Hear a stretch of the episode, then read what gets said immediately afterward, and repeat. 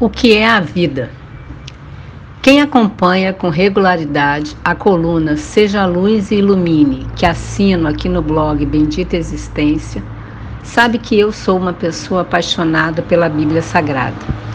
Não somente porque acredito totalmente nas verdades contidas nela, mas também porque vivencio na minha trajetória enquanto líder cristã como corações e mentes têm sido restaurados pela palavra. E este poder transformador de Deus através das Escrituras Sagradas é realmente fascinante. Mas por qual razão estou começando este meu texto escrevendo sobre a Bíblia?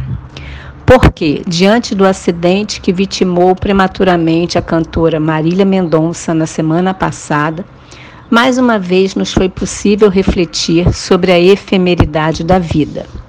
E, no livro de Tiago, capítulo 4, versos 13 a 15, está escrito: Ouçam agora vocês que dizem: Hoje ou amanhã iremos para esta ou aquela cidade.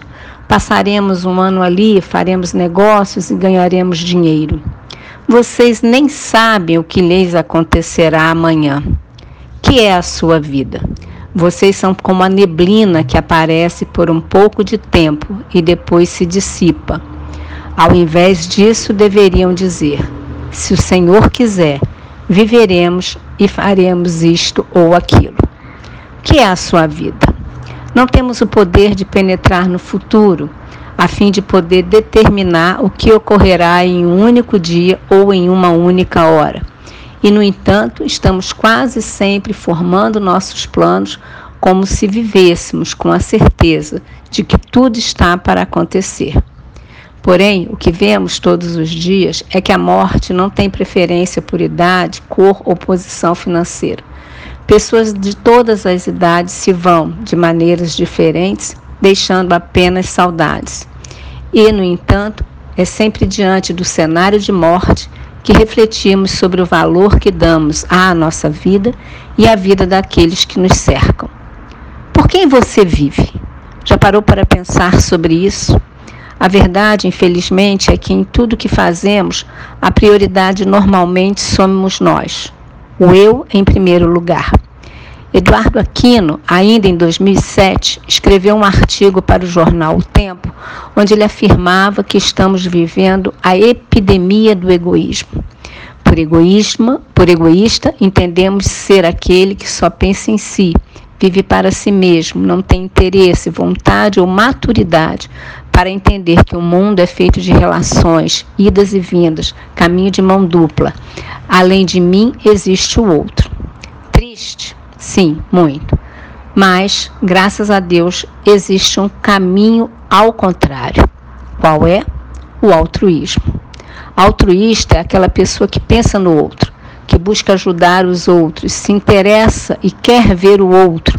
Por exemplo, filhos, cônjuges, familiares, amigos, colegas de trabalho, vizinhos e até aqueles que não são lá muito nossos fãs, vivendo em paz, feliz, partilhando o bem-estar de forma igualitária e fraterna. Sim, minhas queridas, os altruístas, por favor, não esqueça essa palavra, o que ela representa, são aqueles que tornam o mundo melhor. São aqueles que buscam ser mais evoluídos espiritualmente. Um bom exemplo? Jesus Cristo. O que ele fez que mudou a história? Deu a sua vida por nós porque só quem vive por alguém é capaz de morrer por ele. E volto aqui na excelência e atualidade da Bíblia. Confesso que não conhecia com detalhes a carreira da Marília Mendonça. No entanto, diante do que fui lendo e ouvindo após a sua morte, vi que ela era uma jovem que teve um propósito em vida: ir aonde o povo está. Foi sem dúvida uma mulher altruísta.